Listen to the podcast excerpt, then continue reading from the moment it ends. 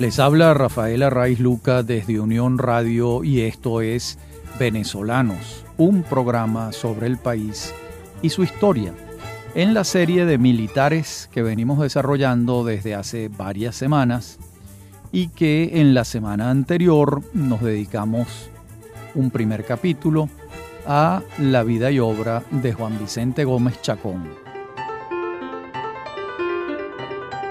En el programa de hoy, que será el segundo capítulo, concluiremos con una visión general de eh, su paso por el poder y su paso por el mundo también. En el programa anterior habíamos tocado la puerta y anunciado que en este comenzaríamos revisando el tema petrolero.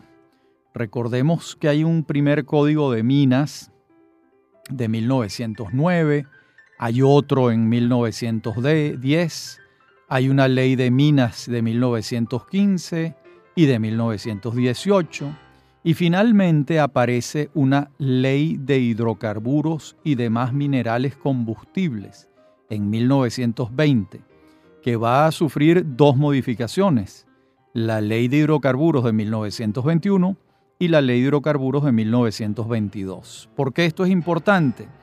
Porque dado el desarrollo que ha mm, iniciado el petróleo, la industria petrolera en Venezuela en manos de las concesionarias extranjeras, se hace imperativo la redacción de una ley mm, de hidrocarburos que le dé un marco jurídico a la actividad petrolera. Esto va a ocurrir mientras el ministro de Fomento, en ese entonces todavía no se había creado un ministerio dedicado al petróleo, como sí va a crearse en la década de los años 50. Hasta este entonces, el asunto petrolero lo manejaba el ministro de Fomento. Y Gómez tiene el acierto, no hay otra palabra, de designar al médico falconiano Gumercindo Torres, un hombre mm, de una honradez absoluta. Y Torres designa como su consultor jurídico nada menos que a ese gran jurista que fue Pedro Manuel Arcaya. Y entonces va a ser Arcaya, con, por supuesto, la mirada de Torres, quien redacte estos instrumentos legales. Digo la mirada porque Torres es un médico, no es un abogado. La arquitectura jurídica, quien la tenía en la mano era Arcaya. La biografía de Gumercindo Torres eh, no, no, no viene al caso referirla, pero es un hombre que tiene una actuación muy importante durante toda la dictadura gomecista y una vez concluida, años después, va a redactar unas memorias que son muy interesantes para analizar desde la perspectiva actual aquellos años, ¿verdad? De modo que esa primera ley la vamos a tener allí. Y mm, hay ya observaciones importantes de Gumercindo Torres cuando señala, la exploración de los yacimientos petrolíferos es por todos conceptos diferente de las otras explotaciones mineras y no existiendo aún entre nosotros información cabal de las modalidades de la industria, no es recomendable que en la ley de minas se incluya la legislación de petróleo. Él ya estaba remando a favor de que hubiese una legislación específica para el tema petrolero, hasta que finalmente eh, Gómez, el poder instituido, se convence y mm, ocurren estas primeras leyes de hidrocarburos redactadas por el doctor Arcaya. Y hay otros colaboradores, por supuesto, y se hacen ensamblajes. Por ejemplo, el propio doctor Arcaya en sus memorias dice lo siguiente. En segundo lugar, y de acuerdo con el doctor Torres, dicho proyecto quedó completamente refundido con el que yo había elaborado mediante minucioso trabajo que tomé a mi cargo llegándose así a la redacción definitiva de la ley del mismo año de 1922, que prácticamente subsiste todavía, pues las modificaciones posteriores han sido detalles. Ojo, esto lo está diciendo Arcaya en sus memorias, publicadas en 1963. Realmente no es preciso o es discutible lo que dice Arcaya porque la ley de hidrocarburos de 1943 toca aspectos de fondo que probablemente no se tocaban en la del 1922, pero valga su criterio como muy importante, como, como es obvio. ¿no? Y por otra parte, Torres, en sus memorias, publicadas por sus herederos, por sus descendientes, cuando Torres tenía ya muchos años de haber muerto, fueron publicadas en 1996.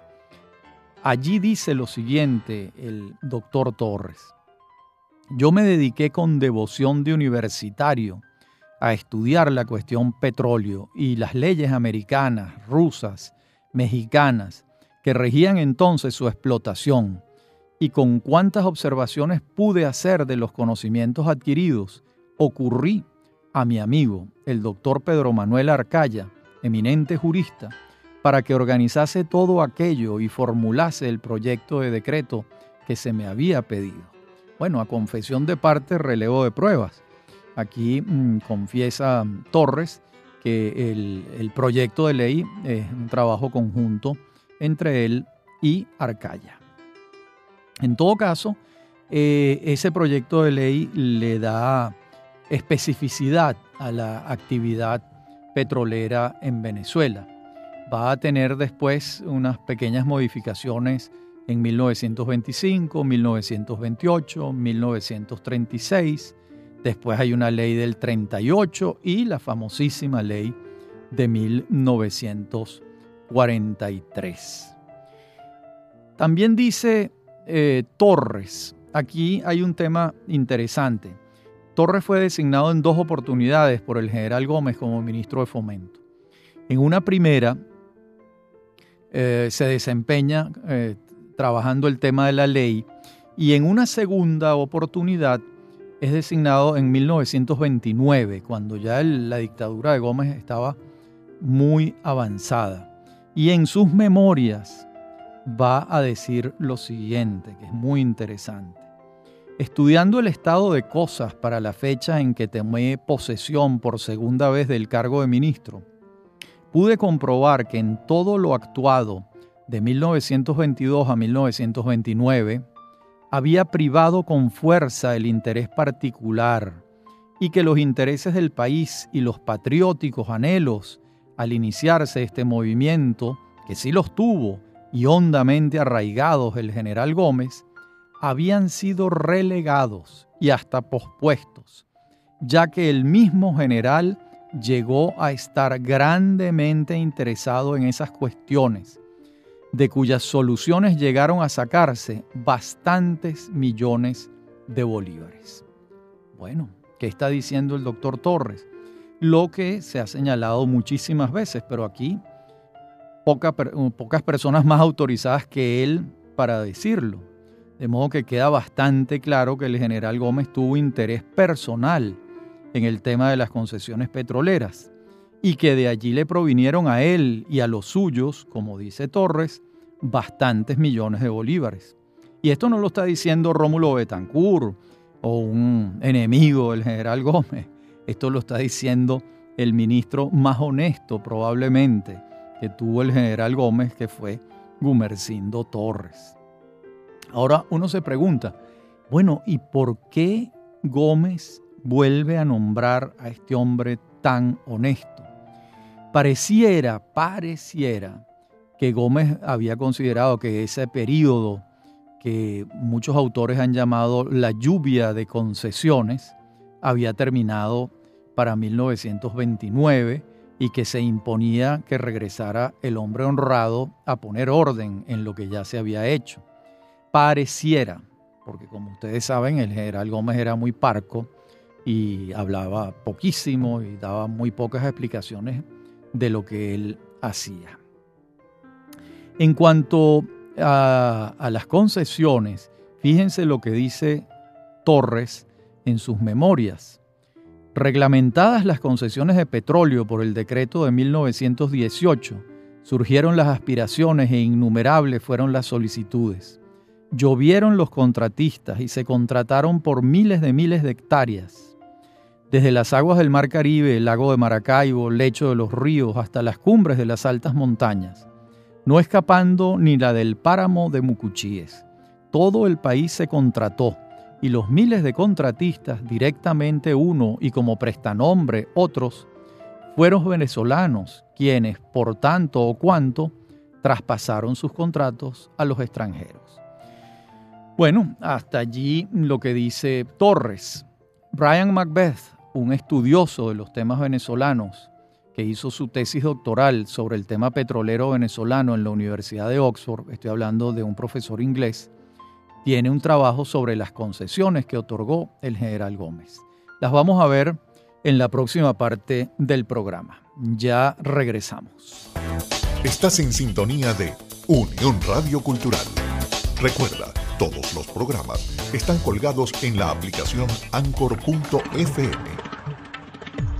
Este programa, Venezolanos, lo puedes volver a escuchar los sábados a las 10 de la noche y los domingos a las 10 de la mañana. Somos Unión Radio Cultural. Escuchar la palabra de Dios nos acerca a la reflexión espiritual, nos fortalece la fe y la esperanza. Sin embargo, la historia sigue cantando y glorificando a Dios. Su presencia es vital para la humanidad, para Venezuela, para el mundo entero. Y nosotros somos parte de esta historia del reinado de Dios. Ustedes y yo, los cristianos, los católicos, y aquellos que se sientan tocados por el Espíritu de Jesús de Nazaret, por el Espíritu Santo. Misa Dominical con el Padre Onéger Molina García. Domingos 5 y 7 de la mañana y 10 de la noche. Somos Unión Radio Cultural.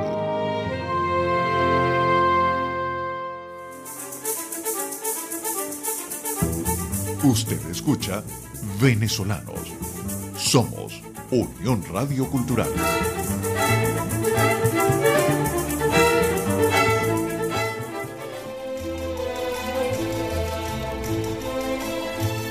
Les decía que Brian Macbeth eh, advierte, ubica 181 concesiones en 1920 y en 1921 2.374 concesiones petroleras.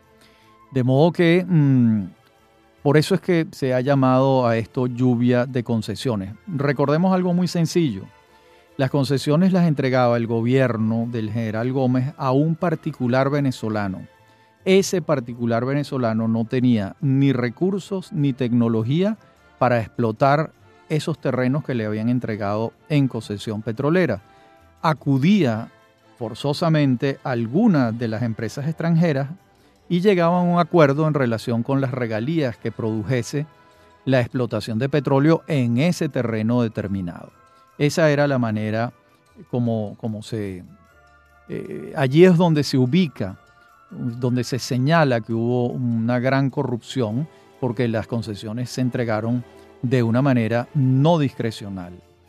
Fíjense, sin embargo, eh, voy a leerles dos posiciones sobre eh, Gómez y la política petrolera. Una primera de Rómulo Betancourt.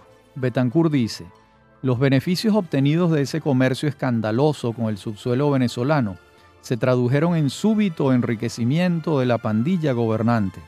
Contrastaba el ostentoso alarde de esas riquezas malavidas con el estado de miseria, ignorancia y atraso en que chapuceaba el pueblo. Ahora escuchen la posición del doctor Arcaya, que pensaba distinto, obviamente. Dice, en resumen, mediante el plan adoptado por el general Gómez se ha creado y ha adquirido insólito desarrollo en Venezuela la industria petrolera, sin que el fisco haya gastado ni un centavo en promover esa industria. Antes, por el contrario, las diligencias mismas de la iniciativa particular para tal desarrollo comenzaron a producirle a la nación considerables ingresos desde el primer momento mucho antes de haberse encontrado petróleo. Esto es importante recordarlo. La industria petrolera venezolana, desde el punto de vista tecnológico y desde el punto de vista del capital, la crearon las empresas extranjeras. Los venezolanos no pusimos un centavo en la creación de la industria petrolera venezolana y tampoco teníamos tecnología. Esto es lo que está señalando Arcaya y me parece que es importante eh, recordarlo. Fíjense, por otra parte, cómo es la progresión en el crecimiento de la producción petrolera. Por ejemplo, en 1917 apenas se producían 332 barriles diarios, pero mm, en 1927, 10 años después, ya se estaban produciendo 165.532 barriles diarios. Dos años después, en 1929, la producción ya era de 372.806 barriles diarios. Y ese año de 1929, Venezuela ha escalado hasta el segundo lugar como productor de petróleo en el mundo. Solo superaba a Venezuela la producción de petróleo de los Estados Unidos. Todo esto está ocurriendo durante la dictadura del general Gómez. Es imposible pensar que semejante producción petrolera, que suponía unos ingresos importantes por el Estado a través de las regalías, era, era imposible, repito, pensar que eso no iba a consolidar en el poder a Juan Vicente Gómez, como en efecto ocurrió. También vamos a tener durante su dictadura la aparición de una generación literaria y política que lo va a enfrentar. Es la generación de 1928, ¿verdad? Esa mm, eh, generación se aglutina alrededor de la Federación de Estudiantes de Venezuela, que se va a fundar el 15 de marzo de 1927 y su primer presidente fue el poeta Jacinto Fombona Pachano y va a ser sucedido en la presidencia el joven que orquesta todas las manifestaciones de febrero de 1928, que va a ser el nuevo presidente de la Federación de Estudiantes de Venezuela, que fue Raúl Leoni. Esa es la directiva que va a organizar la Semana del Estudiante, donde aparece en la vida pública venezolana una generación que va a tener incidencia en los próximos 60 años. Allí van a dar discursos Jovito Villalba, Joaquín Gabaldón Márquez, Antonio Arraiz, Jacinto Fombona Pachano, Pío Tamayo, Rómulo Betancur, etcétera, etcétera, etcétera. Y entonces ocurre algo eh, inesperado, es decir, la dictadura no sabía cómo reaccionar frente a una rebelión estudiantil de unos muchachos de 20 años sin armas. las armas de estos muchachos eran un lápiz y un papel, y la palabra, esa era el arma, no había otra. Entonces Gómez no podía reprimir esto de buenas a primeras hasta que eh, un, unos sucesos eh, ocurridos el 7 de abril de 1928 a las puertas del cuartel San Carlos, eh, el hijo de Eleazar López Contreras, Eleazar López Walmart, se suma con su patrulla a, a respaldar a los estudiantes. Y Gómez encuentra la perfecta excusa para intervenir. Ya los hechos se han convertido en militares, porque hay un respaldo de un, de un pequeño, de una pequeña patrulla militar. Y entonces empiezan las prisiones. Más o menos la cifra de estudiantes de aquel entonces en la Universidad Central de Venezuela, en su totalidad, era alrededor de 400 estudiantes. Y Gómez hace presos en los primeros momentos a 300 estudiantes.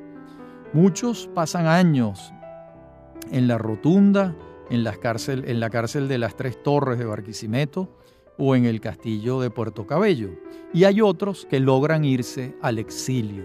Ese es el caso de Rómulo Betancourt, de Raúl Leoni, de Miguel Otero Silva, de José Tomás Jiménez Arraiz, que llegan a Curazao y de ahí se desplazan hacia otros lugares. Y muchos de ellos, en particular Betancourt y Leoni, van a ser los redactores del Plan de Barranquilla en 1931.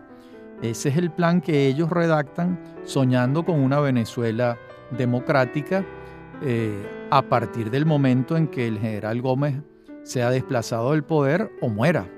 Ese plan de Barranquilla entonces va mm, a llamarse así porque en Barranquilla vivían Betancur y Leoni y allá lo redactaron el plan, pero lo enriquecieron con las opiniones de muchos otros compañeros a través de la vía epistolar, por cartas. Fueron eh, muchos de los caminos para que llegaran las opiniones de cada quien en relación con lo que se debía hacer. El plan de Barranquilla, a mi juicio, es un plan híbrido. Es en lo político un plan que respalda una democracia liberal, pero en lo económico es un plan socialista que le atribuye al Estado una absoluta participación y control de la actividad económica. Por eso es que es un plan que, al que yo he llamado en mis libros un plan híbrido, porque es democrático en lo político e interventor en eh, lo económico. Por supuesto, los reactores del Plan de Barranquilla a lo largo de los años se van a ir desplazando hacia la socialdemocracia, que va a ser verdaderamente la filosofía política que respalda a Acción Democrática mm, prácticamente desde su nacimiento. Bien, por otra parte, el general Gómez va a hacer varias reformas eh, constitucionales eh, vinculadas con detalles en relación con su permanencia en el poder. Pero recordemos que también ha habido un cambio antes de estos sucesos que he estado relatando, ha habido un cambio de perspectiva para el general Gómez y eso va a ocurrir en 1923, cuando su hermano Juancho Gómez es asesinado en Miraflores y hasta el sol de hoy los autores eh, del asesinato permanecen en la sombra, en el terreno de las especulaciones.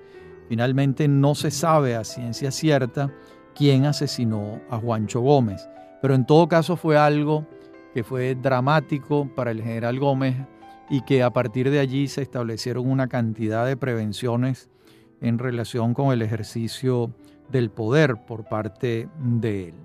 También recordemos que para estas fechas que estamos hablando, ya extraordinarios intelectuales venezolanos participan de la dictadura del general Gómez.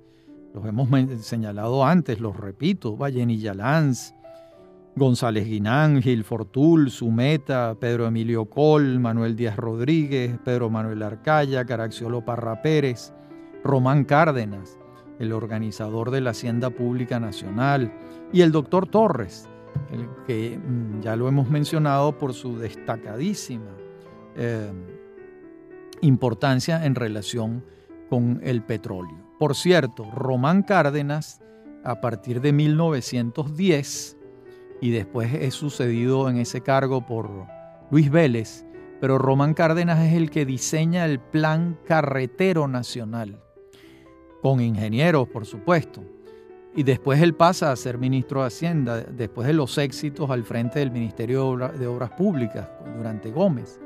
Y en ese momento de 1910-1912, cuando se diseña el plan carretero nacional, empieza a declinar la inversión eh, ferrocarrilera.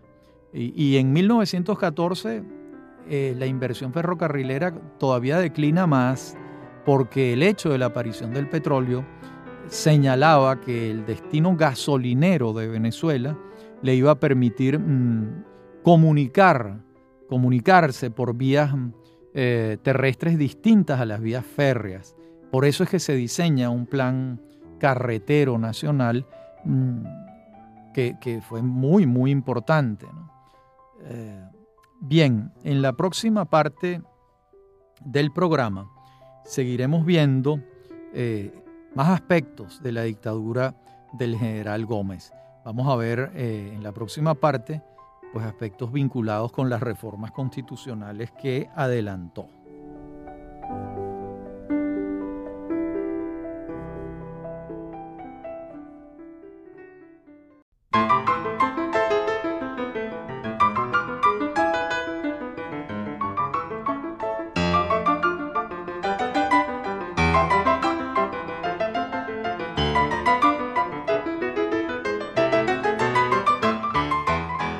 Decíamos en la parte anterior del programa que veríamos ahora eh, reformas constitucionales en los últimos años de la dictadura del general Gómez. En 1928 se acomete una nueva reforma constitucional para eliminar el cargo de vicepresidente de la República. ya que el hijo de Gómez, José Vicente, ha sido tocado por la desconfianza de su padre. Por cierto, esto es muy interesante, la manera simbólica. Gómez tenía un, un particular desarrollo de las percepciones simbólicas.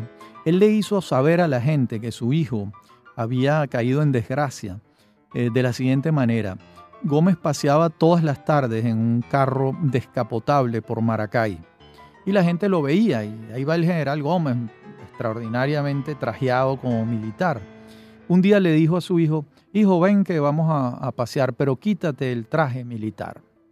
Vente lo que llamaban en, en mangas de camisa, en una camisa civil, blanca. Y así pasearon. Y así la gente supo que José Vicente Gómez eh, había caído en, en, desgracia para su padre.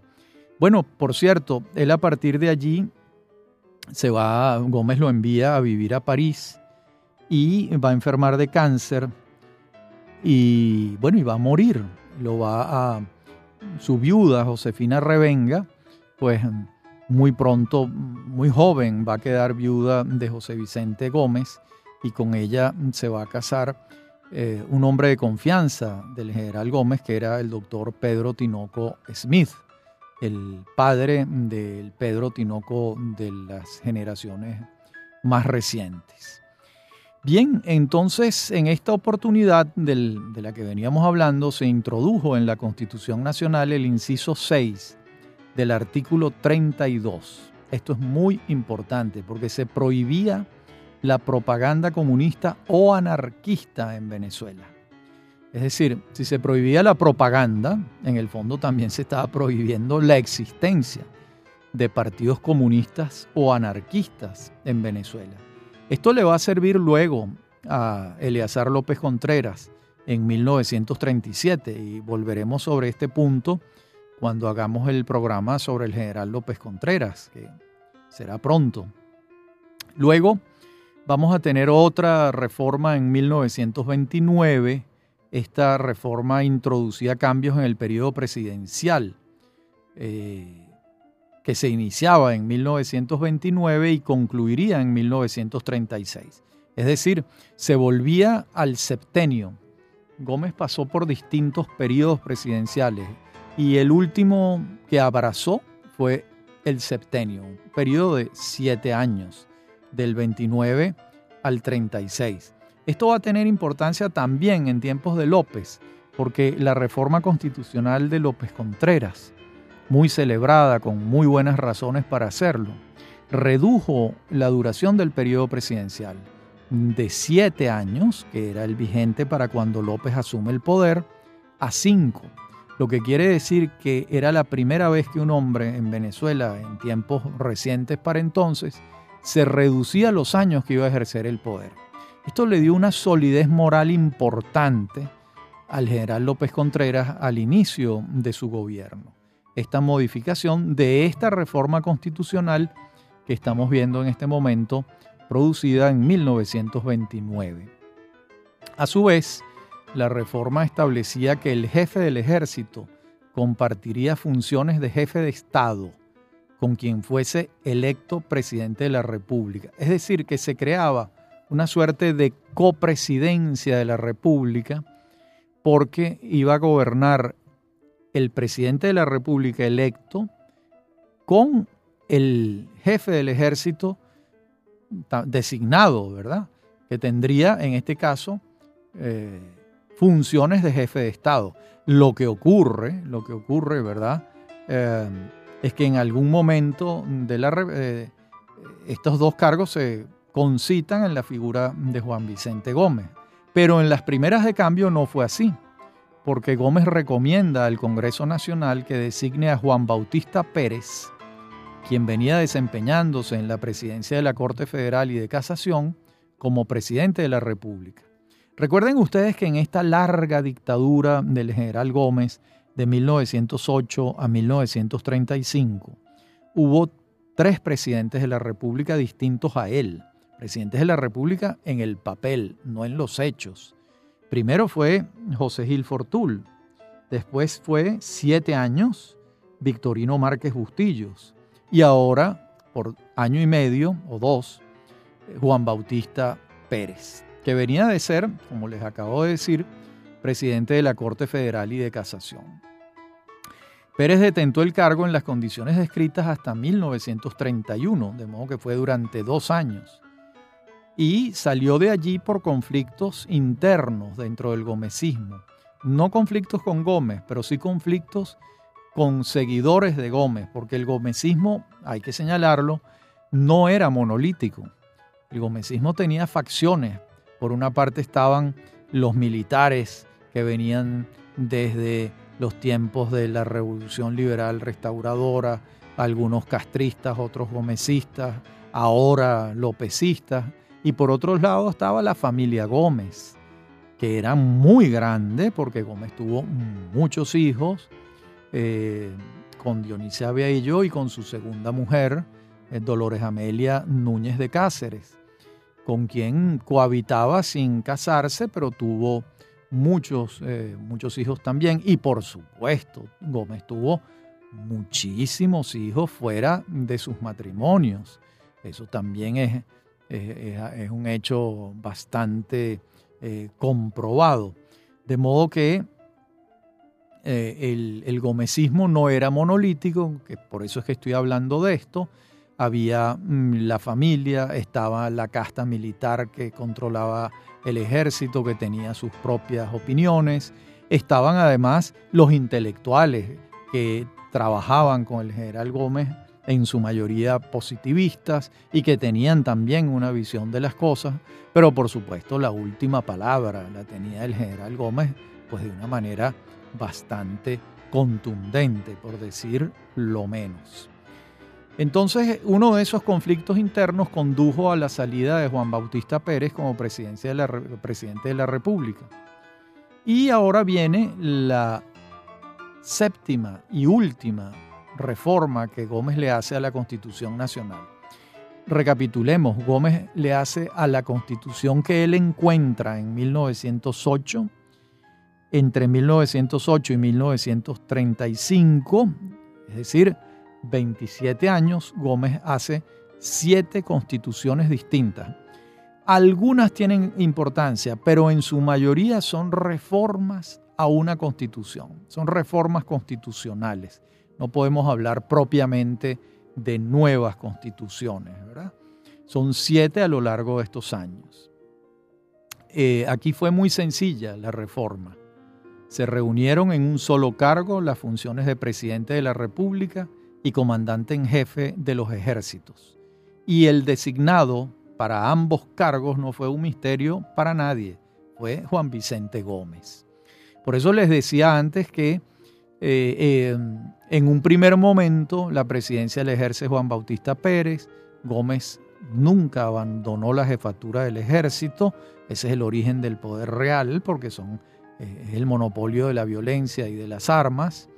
Y eh, en esta última reforma reúne en una sola persona, que es él, tanto el poder civil como el poder militar. Pero es evidente que a lo largo de la dictadura del general Gómez, el poder civil se hizo tributario del militar, porque la institución sobre la que va a girar la vida nacional desde por lo menos 1910 y según algunos 1899, la institución sobre la que va a orbitar la vida nacional es el ejército. Ese es el, eh, eh, por eso el ejército se convierte en un dedo elector. Fíjense que cuando muere el general Gómez, quien toma la decisión de que lo suceda el ministro de Guerra y Marina es propiamente las Fuerzas Armadas. Por, pasando por encima de la voluntad de la familia Gómez, que quería que a eh, Juan Vicente Gómez lo sucediera un integrante de su familia, pero no fue así.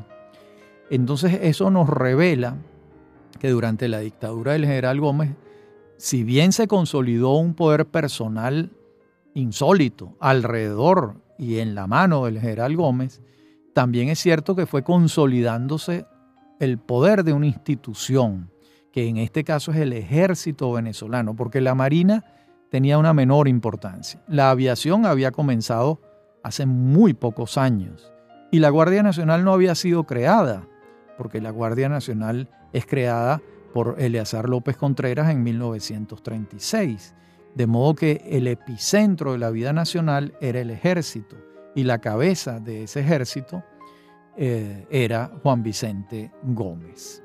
En la próxima parte del programa y la última, vamos a, vamos a ver mm, todo el episodio final de la muerte del general Gómez, las consecuencias que trae, mm, cómo, cómo ocurren los hechos, y vamos a recurrir pues a la memoria y a testigos presenciales de la muerte del general Gómez en su casa de las Delicias en Maracay el 17 de diciembre de 1935.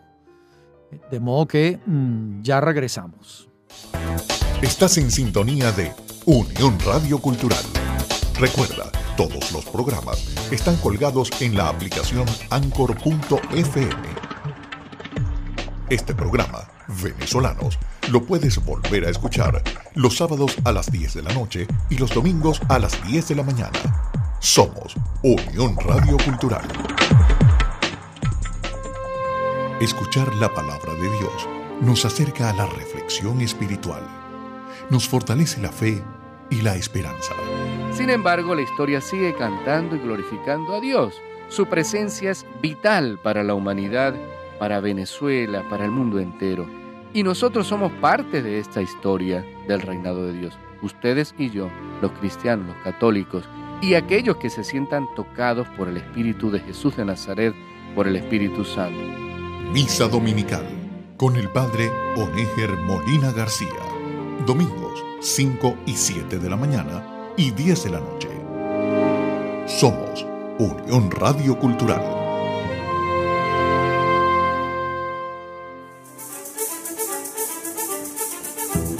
Usted escucha Venezolanos. Somos Unión Radio Cultural.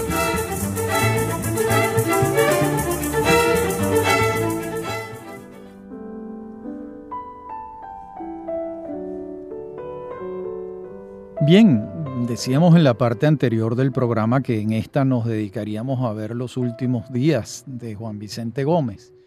Debemos recordar que una afección prostática terminó por minarle la salud eh, esa afección prostática lo eh, martirizó durante un buen tiempo, digamos así. Mm, allí entraron los urólogos, en particular el doctor Adolfo Bueno.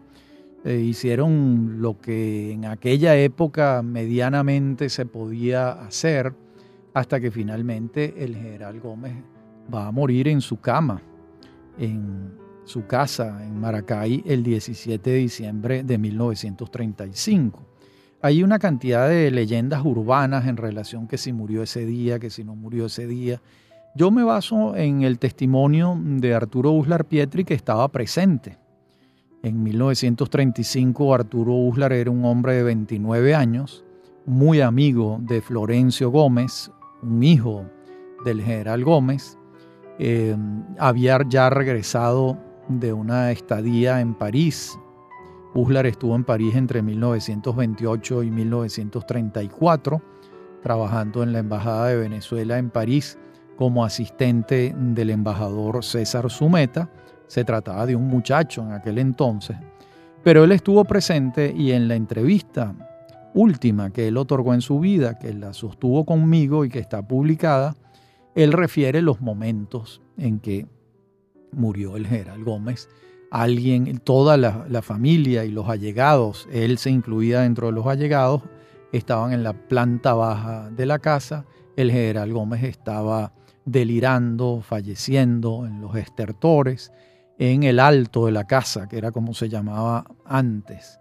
Ese primer piso, los venezolanos lo llamaban el alto de la casa y alguien bajó y dijo, acaba de fallecer el benemérito Juan Vicente Gómez en la noche del 17 de diciembre de 1935. En ese momento termina la dictadura militar más larga que ha padecido Venezuela y se abren las puertas de una nueva situación encabezada, como sabemos, por el ministro de Guerra y Marina, que era el entonces general Eleazar López Contreras, quien de inmediato, ese mismo 17 de diciembre de 1935, toma el control de la situación, pero lo toma hasta cierto punto, porque al día siguiente comienzan los saqueos por parte de turbas enardecidas de las casas de los gomecistas en distintas ciudades de Venezuela empiezan a saquearlas, a quemarlas, a robarse eh, eh, los muebles del interior. Muchos de estos personajes mm, se esconden, se van al exilio y uno se pregunta, bueno, ¿y López Contreras por qué no enfrentó esto, digamos, con todo el rigor de la fuerza pública? Porque López Contreras ya intuía, me parece, que su papel iba a ser como de puente, de tránsito de una Venezuela tremendamente represiva como era la mm, Venezuela de Juan Vicente Gómez hacia una Venezuela de formas un poco más democráticas. Y además, este hecho también señaló una molestia profunda y un rompimiento de la familia Gómez con Eleazar López Contreras. En ese momento también va a servir para que se separen las aguas y se entienda que quien ha asumido el poder a la muerte del general Gómez no es la familia Gómez, sino el ejército nacional encabezado por el ministro de Guerra y Marina, que a su vez había sido designado por Juan Vicente Gómez. El mismo Uslar Pietri, en la entrevista sostenida conmigo, um, desliza la hipótesis de que en el momento en que Gómez escoge a López Contreras, le estaba diciendo a su familia también, este es el sucesor. Lo que pasa es que Gómez no habla, es un hombre de símbolos, de, de, sí, de metáforas, si acaso. A nadie se lo dice de manera expresa. Se trataba de interpretar aquellos silencios del general Gómez, muy propio del carácter y la psicología de los montañeses. Y el general Gómez lo era de pies a cabeza, un tachirense de las montañas, criado en el campo, en las haciendas, trabajando la tierra con el ganado, gente de pocas palabras, de muy, muy pocas palabras. Entonces, pues, eh, yo diría que se creaban estas situaciones un tanto ambiguas en, en relación con él. También debemos referirnos a el balance que se puede hacer de esta dictadura militar tan larga. Y es un balance complejo y hasta contradictorio, porque no cabe la menor duda de que las libertades políticas fueron conculcadas durante su mandato, pero las económicas no. Por eso Manuel Caballero titula su estudio biográfico del general Gómez de la siguiente manera, Gómez, el tirano liberal, porque Gómez no era un socialista, no intervenía, eh, no, no, le atribuía papeles interventores al Estado en el área de la economía, sino en otras áreas, por supuesto en el área política. De modo que, por una parte, no hubo libertades políticas, sí hubo libertades económicas, con algunas limitaciones. Esto también hay que decirlo, porque si al general Gómez le gustaba una hacienda y quería comprarla, mandaba a alguno de sus compadres, ¿verdad?, a ofrecer un precio por la hacienda. Mire, al general Gómez le gustó esta tierra, se la quiere comprar. El dueño de esa tierra sabía que si no se la vendía, su destino era bastante oscuro. Lo más probable es que su destino fuese el exilio entonces había, er, había libertades económicas hasta el momento en que el general Gómez le interesaba alguna tierra en particular. De modo que, mm, pero mm, no eran libertades económicas conculgadas de manera sistémica, sino episódica, digámoslo así. También hay que señalar que el fenómeno del caudillismo del siglo XIX concluyó con Cipriano Castro y Juan Vicente Gómez. Y eso es un, ese es un haber importante de, estas dos, de estos dos gobiernos autoritarios. Es decir, concluyeron los caudillos regionales, no porque hicieron la paz, sino porque fueron derrotados militarmente. El último fue Nicolás Rolando, ¿no?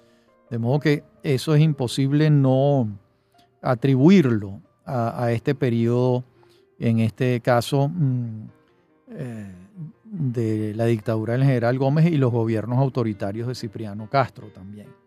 También es verdad que eh, su gobierno puso orden en la hacienda pública nacional.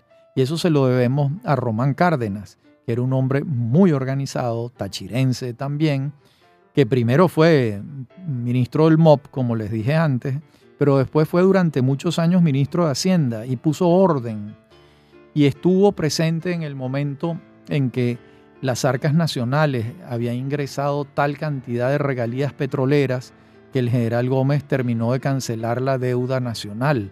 Esa deuda, recuerden ustedes que venía del tiempo de los ferrocarriles de Guzmán Blanco, que después tuvo un momento en que Joaquín Crespo en 1896 la refinanció, pero que no se pudo pagar y condujo al bloqueo de los puertos venezolanos por parte de los acreedores europeos, Alemania, Francia, eh, Italia e Inglaterra, que bloquearon el puerto de La Guaira y el puerto Puerto Cabello, cobrándose las deudas que tenía la República de Venezuela y deudas que había incumplido su pago.